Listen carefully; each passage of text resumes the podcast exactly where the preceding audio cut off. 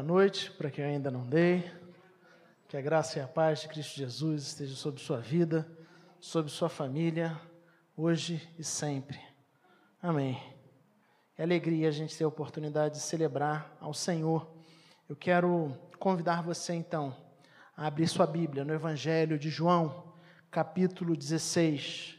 Evangelho de João, Novo Testamento, capítulo 16, onde nós leremos daqui a pouco os versículos de 25 a 33. João 16, Evangelho de João 16, de 25 a 33. Esse será o nosso texto base, texto que servirá para nortear a nossa reflexão nesse dia.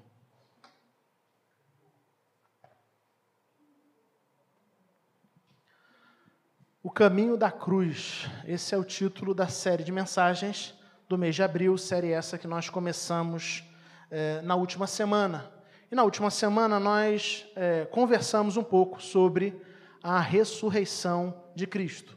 Nós aprendemos que a ressurreição muda todas as coisas. A ressurreição ela afeta a nossa perspectiva, a maneira como a gente lida com a vida. Até mesmo o maior de todos os inimigos é vencido quando Jesus é, ressurge ao terceiro dia. Então, se você crê em Cristo, se você crê em Cristo Jesus, você não precisa ter medo da morte. Foi isso que nós falamos na última semana. Porque a palavra de Deus diz que aquele que crê em Cristo, ainda que morra, viverá. Jesus venceu a morte. Então, a morte não é o fim da sua vida, nem o fim da minha vida, quando nós cremos em Cristo Jesus. Para ouvir é, novamente ou para ouvir é, pela primeira vez, você que porventura queira, essa mensagem, a última mensagem, a mensagem do último domingo, basta você procurar por IP Cascadura nas principais plataformas digitais de podcast, como o Spotify, o Deezer. Então você pode encontrar lá a mensagem do último domingo. Mas agora a gente vai voltar um pouquinho nessa história. A gente vai acompanhar os eventos que, é, de certa forma, antecederam a crucificação. Porque é verdade que na última semana nós vimos o Jesus que venceu a morte. Mas antes de vencer a morte, Jesus precisou lidar com uma série de circunstâncias difíceis, dolorosas, circunstâncias que trouxeram dores e sofrimentos para ele. Um caminho da cruz foi um caminho profundamente desafiador. Num tempo como o nosso, marcado pela dor, pelo sofrimento, eu creio que seja extremamente importante a gente pensar naquilo que a gente aprende, a maneira como Jesus lidou, né, orientou os seus discípulos a lidarem com a dor e o sofrimento, e a gente aprender a partir é, daquilo que o Senhor diz. Hoje a gente vai pensar um pouco sobre o tema O caminho da cruz nunca é solitário. Então grava essa afirmação no seu coração desde já. O caminho da cruz nunca é solitário. E agora eu convido você a fechar seus olhos e mais uma vez nós vamos orar, pedindo a direção de Deus para esse instante, antes de fazermos a leitura da Escritura Sagrada. Deus bendito, nós louvamos o teu nome. Tu és um Deus poderoso, rico em graça e misericórdia. E nesse instante, Senhor, onde abrimos a tua palavra com o desejo de ouvir a tua voz, nós pedimos, Pai, a iluminação do teu Santo Espírito que as nossas mentes e corações estejam completamente atentas, Senhor Deus, aquilo que o Senhor tem para cada um de nós neste dia, Pai. Nós te pedimos, Senhor, que de fato nós consigamos ouvir a tua voz de maneira clara e sairmos daqui encorajados, desafiados, fortalecidos pela tua palavra que é viva e eficaz. Em nome de Jesus nós oramos. Amém. Evangelho de João, capítulo 16, versículos de 25 a 33. É aí o nosso texto base, onde eu vou ler na nova versão internacional e você acompanha é, silenciosamente. Vamos juntos? Embora eu tenha falado por meio de figuras, vem a hora em que não usarei mais esse tipo de linguagem, mas falarei abertamente a respeito de meu Pai. Nesse dia, vocês pedirão em meu nome não digo que pedirei ao Pai em favor de vocês, pois o próprio Pai os ama, porquanto vocês me amaram e creram que eu vim de Deus. Eu vim do Pai e entrei no mundo. Agora deixo o mundo e volto para o Pai. Então os discípulos disseram: Agora estás falando claramente, e não por figuras. Agora podemos perceber que sabes todas as coisas e nem precisas que te façam perguntas. Por isso, cremos que vieste de Deus. Versículo 31. Respondeu Jesus: Agora vocês creem? Aproxima-se a hora e já chegou, quando vocês serão espalhados, cada um para sua casa. Vocês me deixarão sozinho, mas eu não estou sozinho, pois o meu Pai está comigo. Eu disse essas coisas para que em mim vocês tenham paz. Neste mundo vocês terão aflições, contudo, tenham ânimo, eu venci o mundo. Amém. Em João 16, Jesus anuncia aos seus discípulos a iminência de sua morte. Seus seguidores precisavam e deviam estar preparados para os acontecimentos que se seguiriam. É também quando eles tomam a consciência da morte, que eles precisariam tomar a consciência de que a morte não representaria o fim. A grande tristeza que eles estavam sentindo, ou a grande tristeza que eles iriam sentir em breve com a morte de Jesus, a morte do seu Senhor, também de uma maneira breve seria transformada, seria substituída por uma grande alegria. E aí, o versículo essencial, fundamental do capítulo 16 do Evangelho de João, para você entender é, o que João está discutindo nesse capítulo, é o versículo 16, onde Jesus diz assim: Mais um pouco e já não me verão, um pouco mais e me verão de novo. Nós sabemos que aqui Jesus está anunciando é, que a morte dele se aproximava. Então, dentro em breve, mais um pouco, vocês não me verão porque eu morrerei. Eu serei é, capturado, eu serei preso, eu serei julgado, eu serei condenado, eu irei morrer. Então, dentro em breve, vocês não me verão. Mas ele não para aí, ele continua no versículo 16, dizendo: um pouco mais e me verão de novo. Como quem diz: olha, vocês ficaram tristes por isso. Vocês serão abalados e ficaram muito abatidos pela realidade da minha morte. Mas entendam, a minha morte não é um fim. Um pouco mais e vocês não me verão, mas as coisas, é, pouco tempo depois, um pouco mais e vocês me verão de novo. Então, o versículo 16 é certamente o versículo central desse capítulo. O versículo que a gente é, consegue entender, né, consegue dar uma direção do que João está apresentando para a gente aí é, nesse capítulo. Os próximos acontecimentos, a morte, o julgamento, a crucificação de Jesus, trariam tristeza da separação. E nós pensamos um pouco sobre isso na última semana. Perder alguém é algo que naturalmente traz tristeza. A dor da separação, a dor da perda é uma das dores mais devastadoras que nós sentimos enquanto seres humanos. Mas a ressurreição transformaria essa tristeza em alegria, afinal, eles viriam Cristo novamente. E quando a gente tem isso em mente, esse pano de fundo em mente, nós chegamos ao texto que nós lemos, que se inicia no versículo 25, onde Jesus diz assim: Embora eu tenha falado por meio de figuras, vem a hora em que não usarei mais esse tipo de linguagem, mas falarei abertamente a respeito.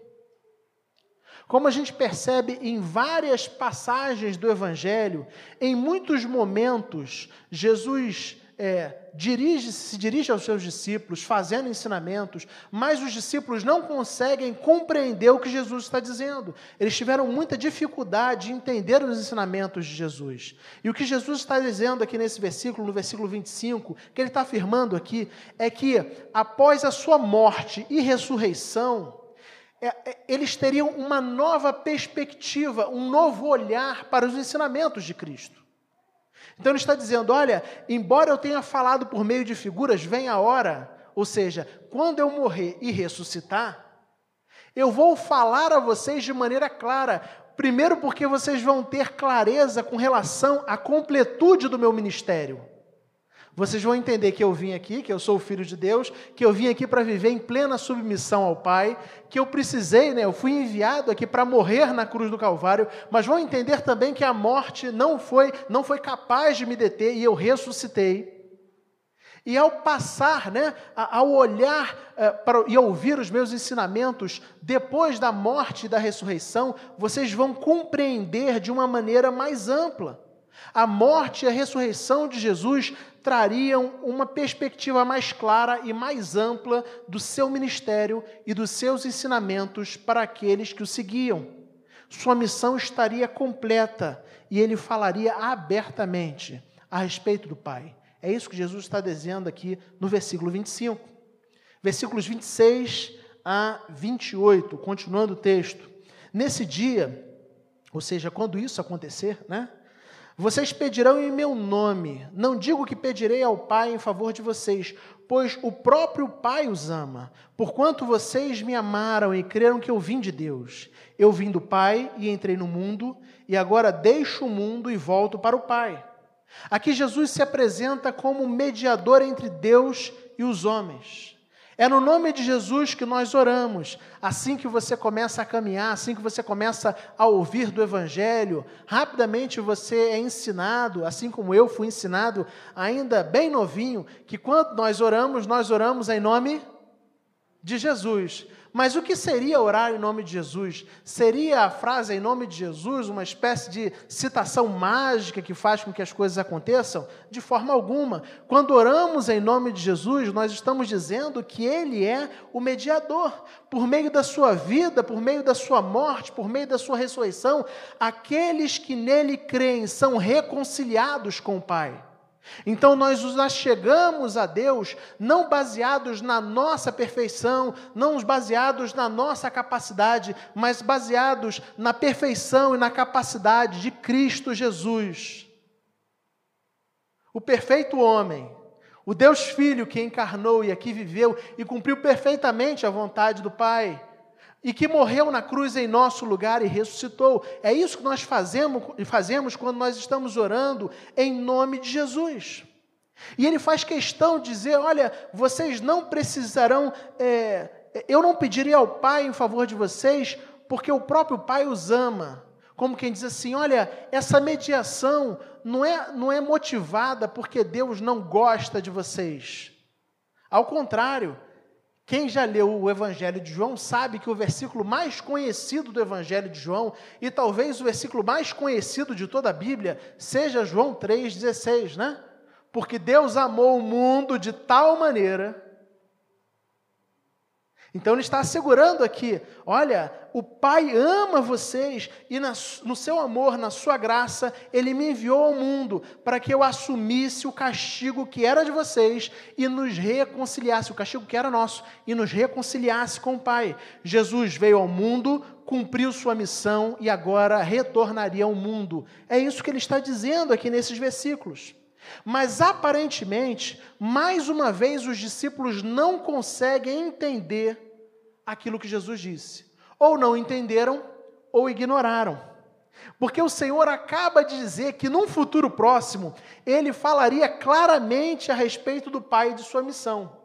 Mas quando a gente chega nos versículos 29 e 30, esses discípulos que acabaram de ouvir Jesus dizendo que ele iria falar com clareza num futuro próximo, eles viram para o mesmo Jesus e dizem assim, versículos 29 e 30. Então os discípulos de Jesus disseram: Agora estás falando claramente, e não por figuras. Agora podemos perceber que sabes todas as coisas e nem precisas que te façam perguntas. Por isso cremos que vieste de Deus. Pior do que não entender é achar que entendeu.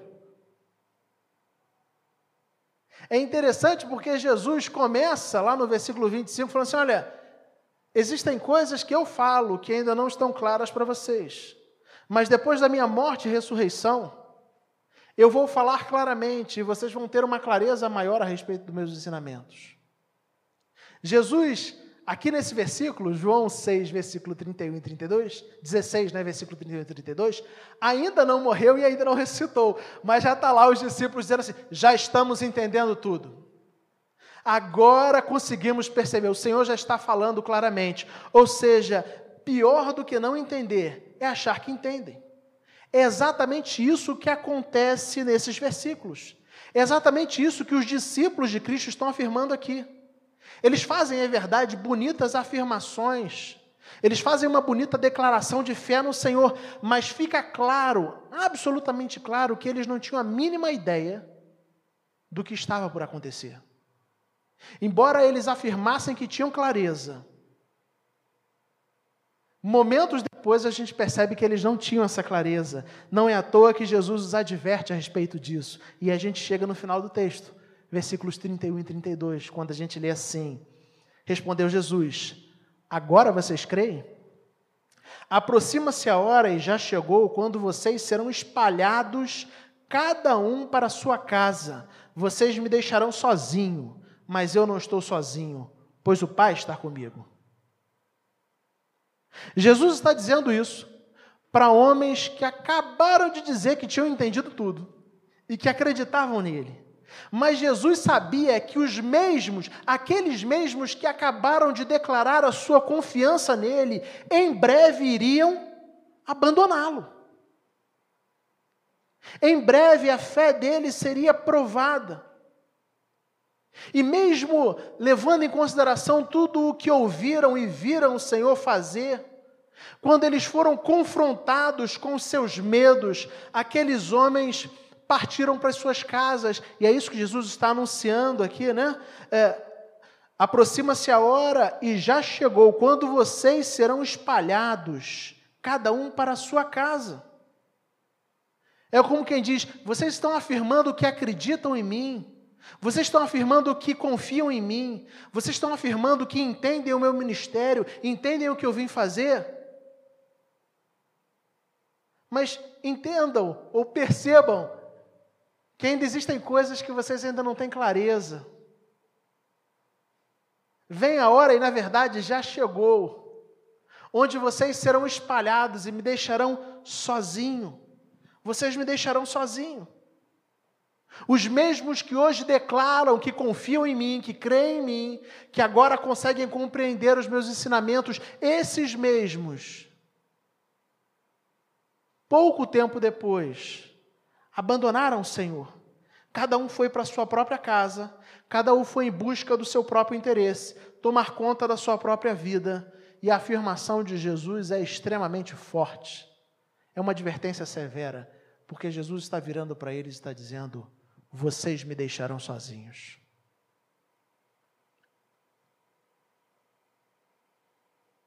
A mesma afirmação que ele já havia, de certa forma, feito a Pedro, quando Pedro jurou fidelidade e disse que todos poderiam abandoná-lo, mas ele permaneceria fiel ao lado do Senhor. E lá atrás ele avisou a Pedro: Olha, Pedro, você não tem consciência do que vai acontecer. Você acha que tem clareza a respeito de tudo, mas na verdade sua visão é limitada. E antes que o galo cante três vezes, você vai me negar.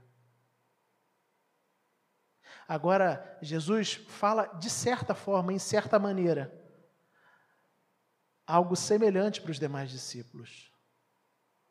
Vem a hora onde a fé que vocês dizem ter em mim será provada. E quando isso acontecer, vocês irão me abandonar, vocês me deixarão sozinho. É triste pensar que no momento mais delicado da sua vida, o momento mais delicado do seu ministério, Jesus é absolutamente abandonado pelos seus seguidores. Jesus investiu os últimos anos da sua vida na vida daqueles homens. Caminhava lado a lado, ensinava a eles iam juntos para todos os lugares, construindo relacionamento, construindo proximidade. E aí, no momento, humanamente falando, onde Jesus mais precisa, ele vê aqueles que são mais próximos virando as costas para ele. Mas o texto não termina aí. O versículo 32 termina com uma maravilhosa afirmação do Senhor.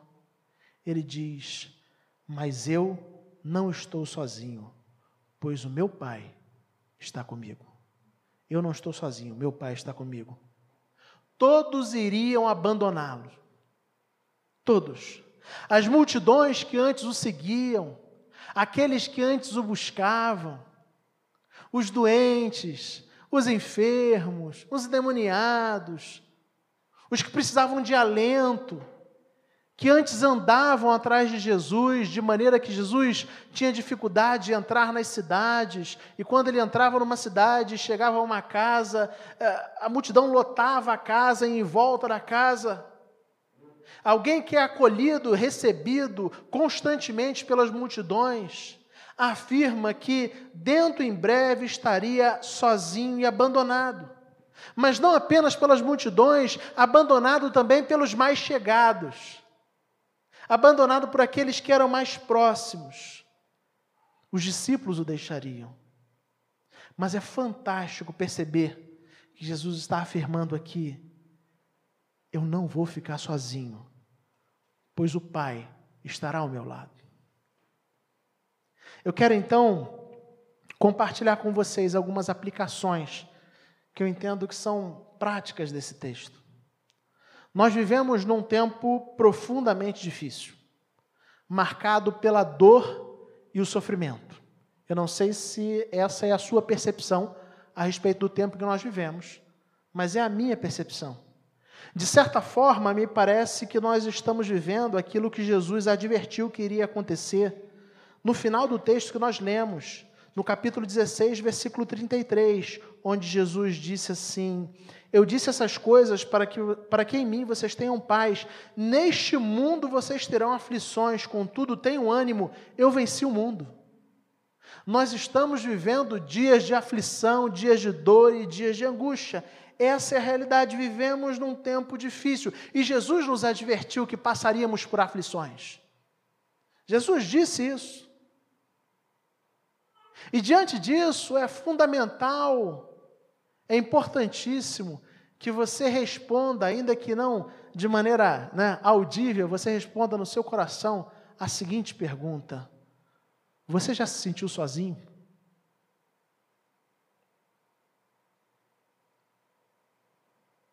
Ou então, você se sente sozinho?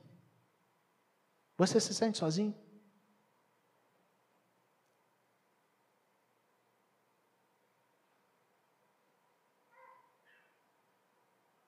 Não precisa falar em voz alta. Mas quantas vezes nas nossas vidas nós nos sentimos profundamente solitários? Nos dias atuais, a solidão e o abandono, e o abandono são absolutamente reais, né? Nós somos estimulados até por uma questão de saúde a ficar longe uns dos outros, a não abraçar, a não visitar amigos e parentes. Não estou falando contra nem a favor disso, não. Estou só constatando. Mas é uma realidade. É uma realidade que as pessoas se sentem mais sozinhas depois do início da pandemia do que se sentiam antes do início da pandemia. Você já se sentiu sozinho? Você se sente solitário? Se sente solitária? Mas não apenas isso. O fato é que, às vezes, mesmo cercado de gente, mesmo tendo pessoas à nossa volta, a gente se sente profundamente sozinho. A solidão não tem a ver apenas com a solidão provocada pela pandemia, de pessoas que estão realmente isoladas, confinadas e distantes. Mas, às vezes, a gente, mesmo tendo gente à nossa volta, vivendo numa casa com outras pessoas, ainda assim a gente se sente sozinho, a gente se sente solitário. Você já se sentiu sozinho? Já se sentiu solitário? Já se sentiu abandonado? Alguém já disse que o caminho da cruz, o caminho do sofrimento é solitário. Talvez você já tenha ouvido isso. Olha, se prepara. Mais hora menos hora, mais dia menos dia, todos irão te abandonar. E na hora que você tiver que encarar suas dores, você estará sozinho. Você estará sozinha. Você já ouviu isso? Eu já ouvi pessoas dizendo isso. E aí, como a solidão nos assusta, a gente tenta resolver o problema da solidão, a dureza do estar só, com entretenimento. A nossa sociedade é a sociedade do entretenimento. Então a gente maratona série no Netflix, ou passa o dia na rede social, passando aquela bala de rolagem para cima, tentando assim preencher o vazio, tentando nos distrair. Nos cercamos de um monte de gente, porque quando a gente está no meio das pessoas, pelo menos momentaneamente, o barulho e a agitação parecem aplacar a solidão que existe dentro de nós. Eu vou perguntar mais uma vez: você já se sentiu sozinho?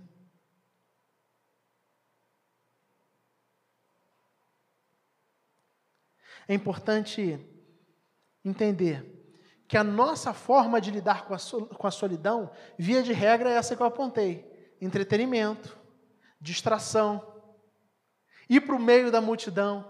Mas Jesus aponta numa direção completamente diferente dessa.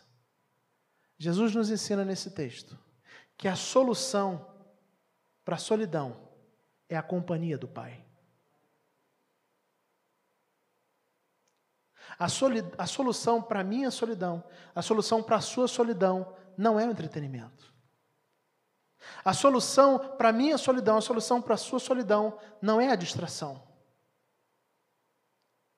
A solução da solidão não é a multidão, não é o agito. Porque por mais que você tente se distrair, por mais que você tente entreter sua mente, por mais que você busque a multidão, uma hora você estará sozinho. Até mesmo quem é casado sabe que é possível você deitar na mesma cama. E às vezes a esposa dorme antes de você, lá em casa isso é muito comum, a Aline dorme antes de mim. E você ficou sozinho. E as distrações passaram. O entretenimento passou, a multidão não está ali e você precisa lidar com você mesmo. Com as suas questões, com as suas demandas, com os seus medos. Você já se sentiu sozinho? Essa é a pergunta que você precisa responder hoje. Mas mais do que isso, a resposta que você precisa levar para o seu coração neste dia é que a solidão, ela é transformada, ela é resolvida quando a gente entende a companhia e a presença de Deus nas nossas vidas. Entenda uma coisa, todos podem te deixar. Eu espero que isso não aconteça. Eu não estou torcendo para que isso aconteça, mas todos podem te deixar, mesmo as pessoas mais próximas a você. Em algum momento da caminhada, por algum motivo, elas podem virar as costas. Foi assim com Jesus. Aqueles que eram mais próximos o abandonaram.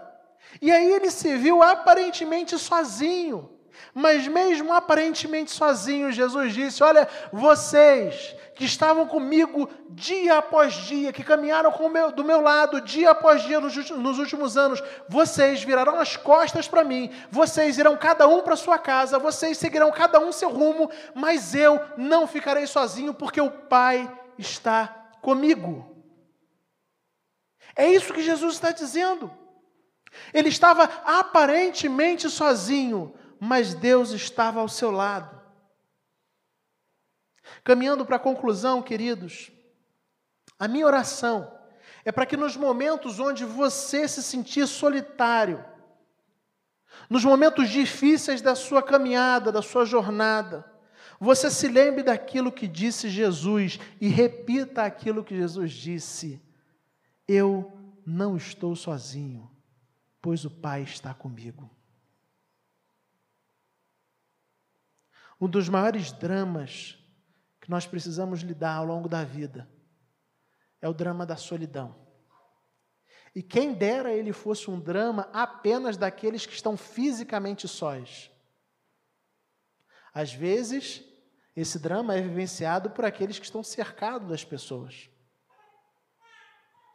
E a menos que eu e você entendemos que existe um Deus que nos ama profundamente a ponto de enviar seu Filho Jesus Cristo ao mundo para morrer na cruz no meu e no seu lugar.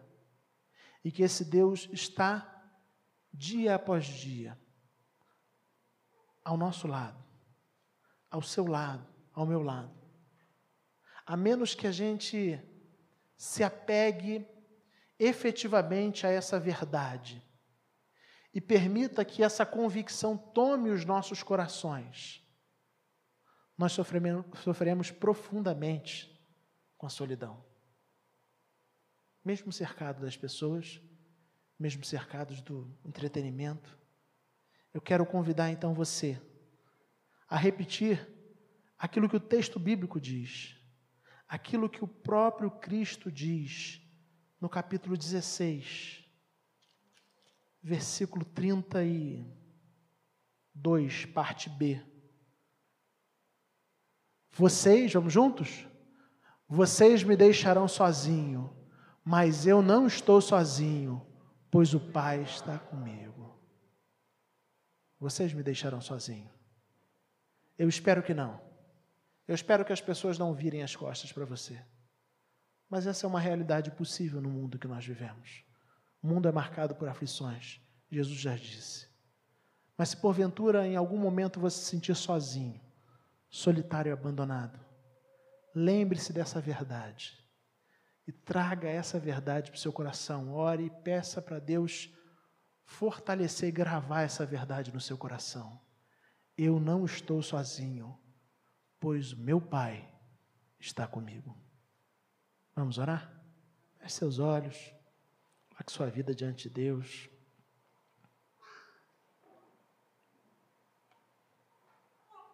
Quantas vezes nós nos sentimos solitários?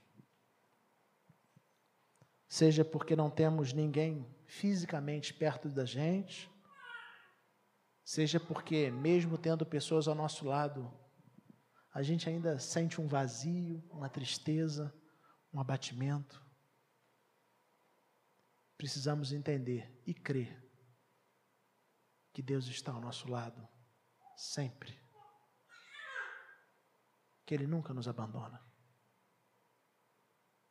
O texto do profeta diz que talvez, é improvável, mas talvez, uma mãe se esqueça do seu filho. É bem improvável. Mas Deus, Ele nunca se esquecerá de nós. Ele nunca nos abandonará. Ele nunca abandonará você. Aproveite esse instante, então, para colocar sua vida diante dele em oração.